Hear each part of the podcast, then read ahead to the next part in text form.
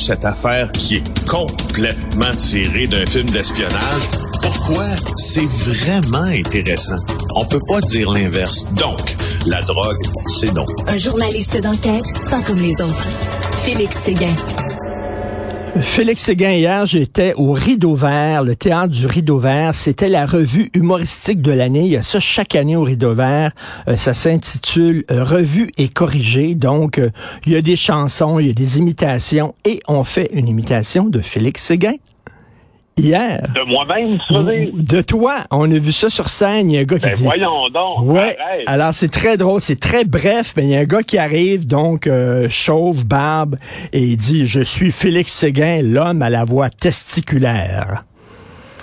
Alors, Je pensais que c'était mon très apprécié collègue Non. Luc Lavoie qui avait et qui pouvait revendiquer le titre d'avoir cette voix. eh bien, exactement. Lui, c'est une, lui, c'est une voix vraiment caverneuse. hein. On pourrait dire Luc Lavoie, c'est une voix caverneuse. Il y a comme, il y a comme du feedback dans sa voix.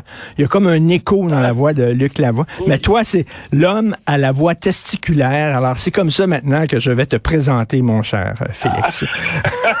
c'est très drôle. tu iras voir ça, donc. Ça fait bien rire. Je suis bien fla- Quand j'entends ces choses-là, moi, je, je- ça me surprend toujours. Ah, ben, je suis bien, je suis bien flatté. Je suis Ben heureux oui. de faire partie de leur revue humoristique. Alors, tout le long, j'avais peur. Je dis, va avoir un gag sur moi, va avoir un gag sur moi. Parce que l'année passée, ils ont, ils, ont, ri- ils ont ri un peu de moi. Alors, cette année, c'est toi. Donc, tu veux nous parler d'un nouveau procès pour le meurtrier du Maxi, Félix. Ben oui, euh, c'est assez important à mentionner. Randy euh, Chilumba, un premier procès pour euh, le meurtre de Clémence Beaulieu-Patrie. Hein. Cette affaire-là, ça nous avait fait beaucoup se poser de questions euh, parce que assez crapuleux. Hein. Tu te rappelles euh, des événements? Tout à fait. qui sont venus à cette épicerie en 2016, euh, le soir de ce, ce- ce drame-là sur la rue Papineau. Euh, Chimbula s'était euh, présenté avec gants et couteaux. Il s'était dirigé vers la section des, des vêtements, parce qu'il y a une petite section euh, pour les vêtements, parfois, dans certains maxis. Puis à 14 reprises, il n'avait pas gardé euh, cette jeune fille. Il avait pris la suite. Lors du procès, euh, l'année suivante, il s'était justifié, justifié en affirmant que il croyait euh, euh, qu'un groupe de femmes dont la victime voulait le tuer, donc il y avait euh, des problèmes de santé mentale et ça avait été exacerbé par sa consultation, disait-il, des réseaux sociaux.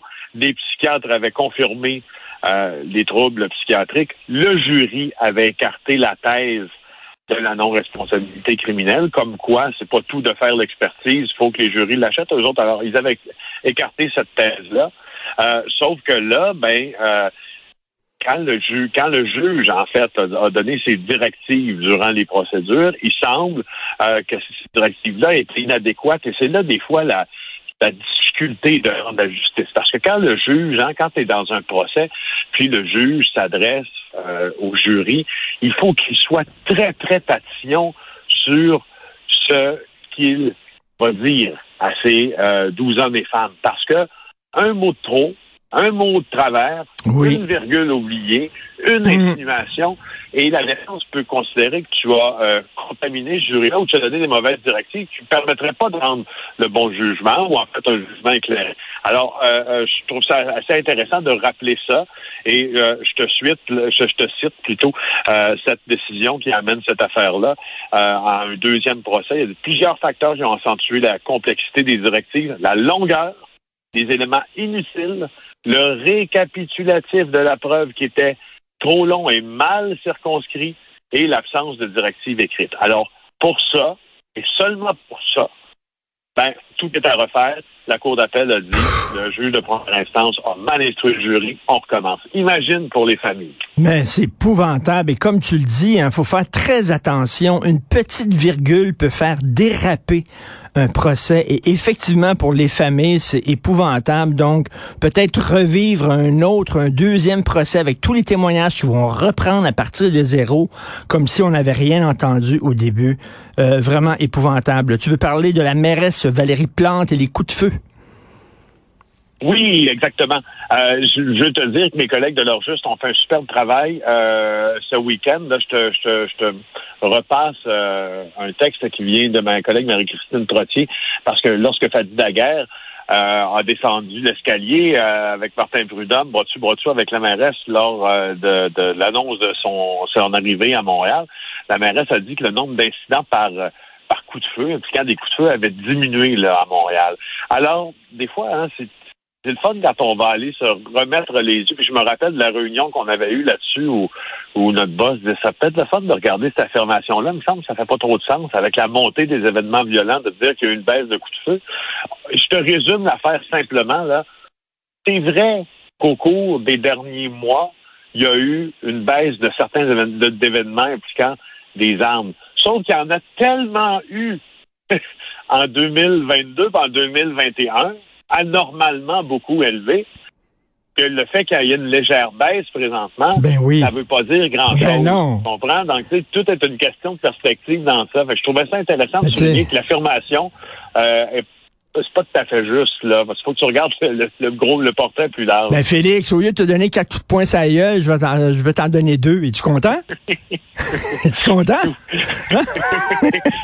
ça fait mon affaire, merci. Merci de à moi. C'est vraiment n'importe quoi.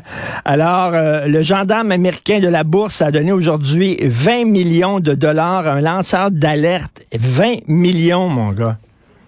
Hey, je voulais juste souligner ça pendant qu'ici, on a tendance à leur faire perdre leur job aux lanceurs d'alerte euh, aux États-Unis, selon ce que rapporte David Descoteaux dans la section argent du euh, Journal de Montréal. On a donné 20 millions de dollars. Un gars qui a fourni des informations euh, qui a permis d'établir une action en justice contre une, compagnie. C'est la Securities and Exchange Commission qui a tellement apprécié le rôle du, du lanceur d'alerte, qui a tellement joué un rôle crucial dans cette procédure-là d'application des règles. Puis on ne dit pas c'est laquelle, par exemple. C'est le seul défaut de leur communication, c'est qu'on ne sait pas c'est quoi. Mais ce qu'on comprend, là, c'est qu'il a tellement fait la différence, ce gars-là.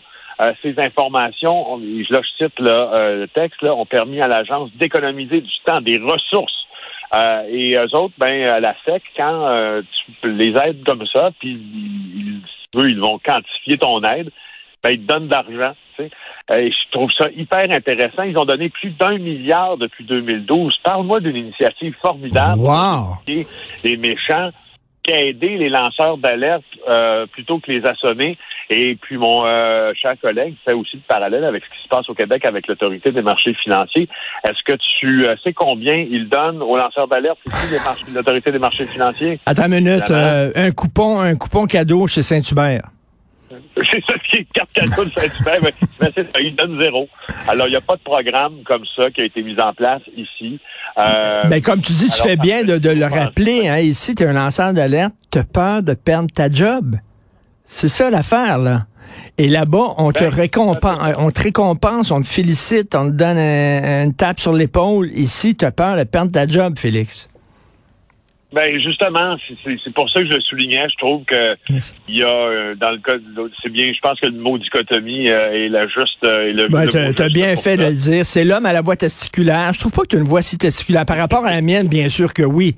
Mais l'homme à la voix testiculaire, Félix Seguin. Merci. Bonne journée, Félix. Merci.